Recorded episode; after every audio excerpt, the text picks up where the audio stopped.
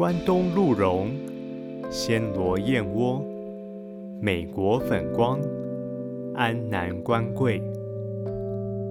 欢迎收听中医生活百科，我是中医师吕环义。中医生活百科是用听的养生大补帖，提供真实的健康资讯，为您的健康人生更加分。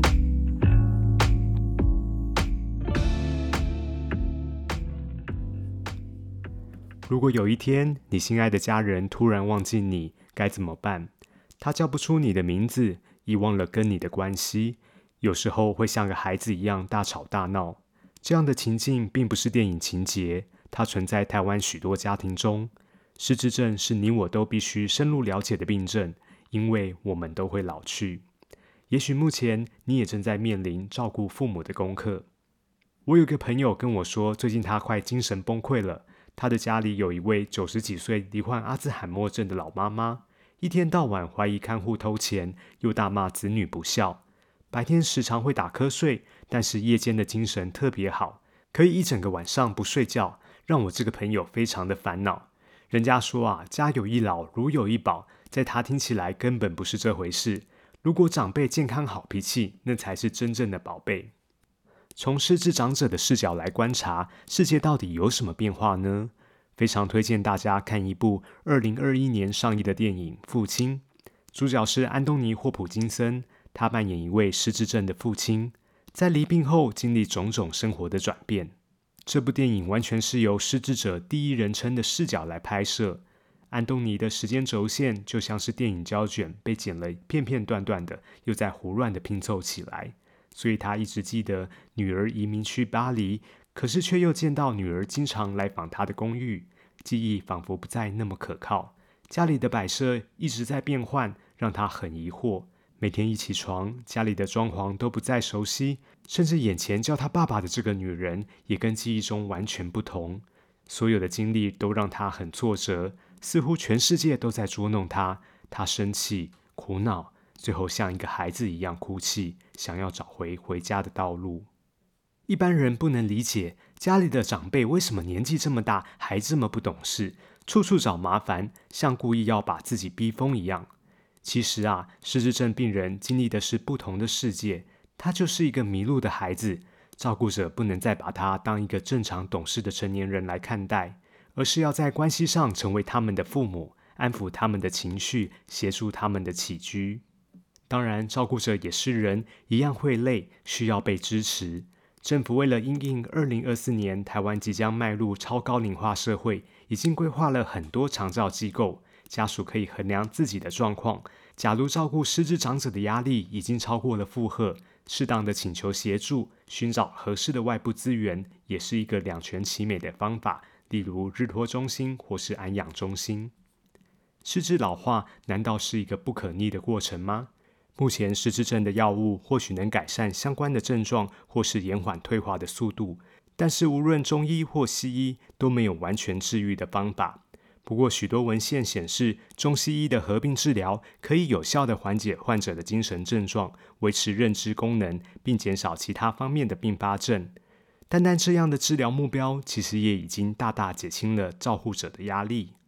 我曾经见识过一个案例，是一位接近九十岁的婆婆。他被确诊为阿兹海默症一年半，持续的服用西药，但是家属希望能够有更多的辅助医疗来帮忙，所以来中医接受针灸治疗。坦白说，起初他们并没有抱持太大的希望，但是经过中医使用头皮针治疗，一周两到三次，针对改善前额叶血液循环的穴道下针，尤其是发际与头顶的三个穴道：百会、本神、神庭。在我们的前额叶主宰了我们的认知功能，包括思考与提取记忆。经历三个月的治疗后，竟然在婆婆身上看到奇迹似的变化。原本婆婆都不再说话了，也不跟家属互动，但是三个月后，竟然能与他人应答，并且认出在场所有的子女。看到这样的结果，他们一家人都很高兴。当然，奇迹不经常发生。然而，失智症病人越早用针灸介入治疗，临床见到的效果越好。除了定期针灸以外呢，我也建议失智症的朋友可以每天干梳头，按摩头皮上的穴道，保持大脑供血的流畅，减缓退化。我常被病人家属询问，有什么特效药能够治疗失智症呢？我能了解家属会有这样的期待，尤其是病人刚确诊不久，家属们都很希望病人可以恢复成以往的状态。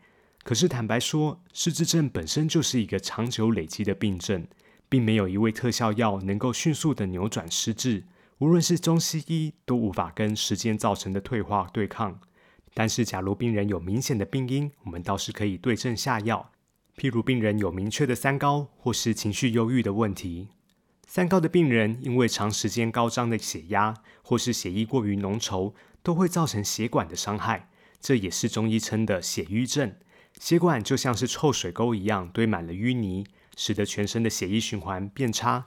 一来无法供给足够的营养，二来身体累积的代谢废物没办法顺利的排除，发生在大脑里面呢，容易产生出血、梗塞的问题。即使没有因此造成脑中风，也会在大脑各处造成小损伤。长久下来，细胞死亡的数量越来越多。当剩下的细胞没办法承受所有的任务，认知功能就会开始退化，情绪也容易不稳定，走向失智呢，就成了一个可预期的结局。对于这种血管性的失智症治疗和预防，中医可以用的处方有补阳还五汤、天麻钩藤饮。还可以加一些单位药，像是丹参、川牛膝、瓜蒌实等等，来改善血管弹性，增加循环，避免脑部供血不足和代谢废物的累积。目前许多药理学研究发现，天麻这味药可以保护脑神经，延缓退化，进而挽救记忆力。中医临床上也拿天麻来治疗眩晕，药典中记载，天麻入肝经，可以治疗肝风头晕，也能缓解高血压的问题。另外，在情绪忧郁方面，许多失智症患者都有表情淡漠、情绪不稳定的症状。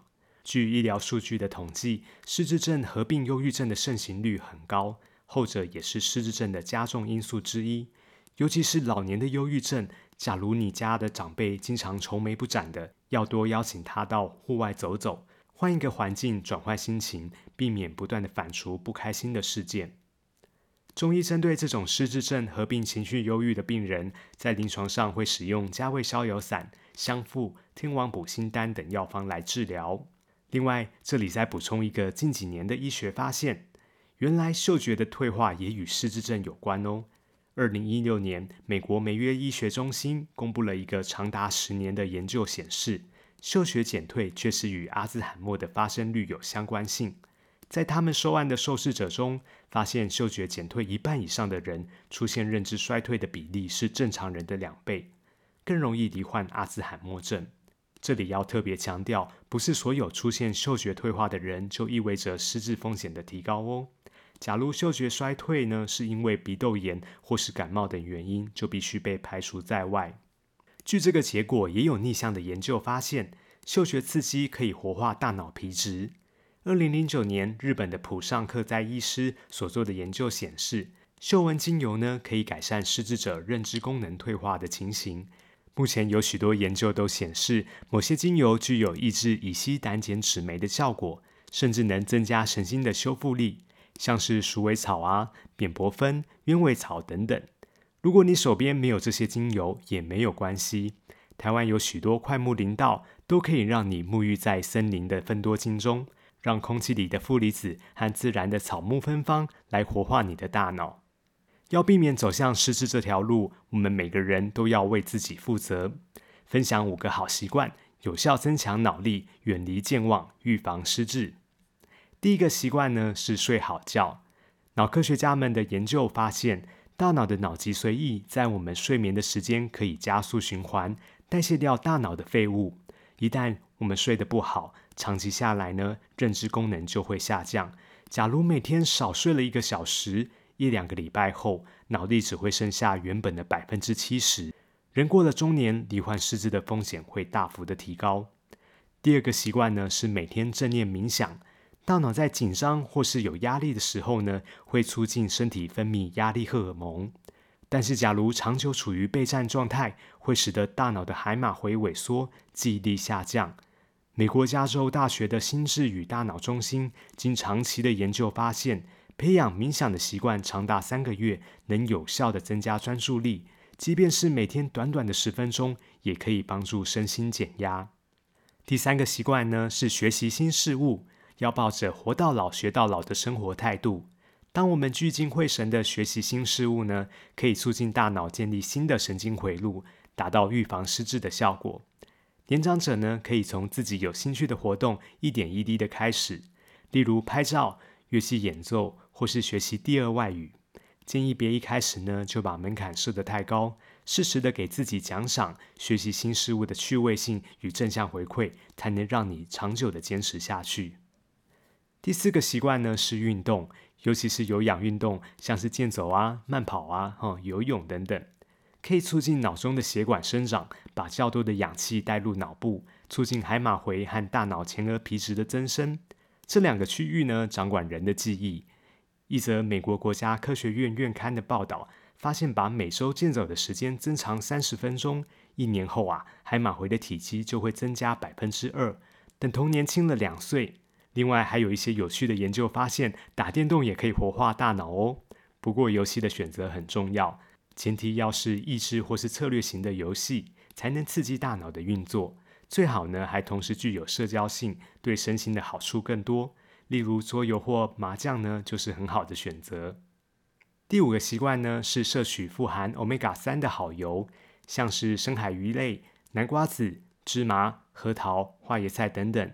这些食物都含有欧米伽三，它的好处有抗发炎、降血压、降三酸甘油脂以及抑制坏的胆固醇。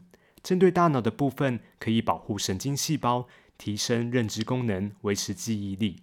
以上这五个好习惯与你分享。许多人都害怕有一天自己会罹患失智症，变成子女的负担，甚至担忧失智的自己被家人遗弃。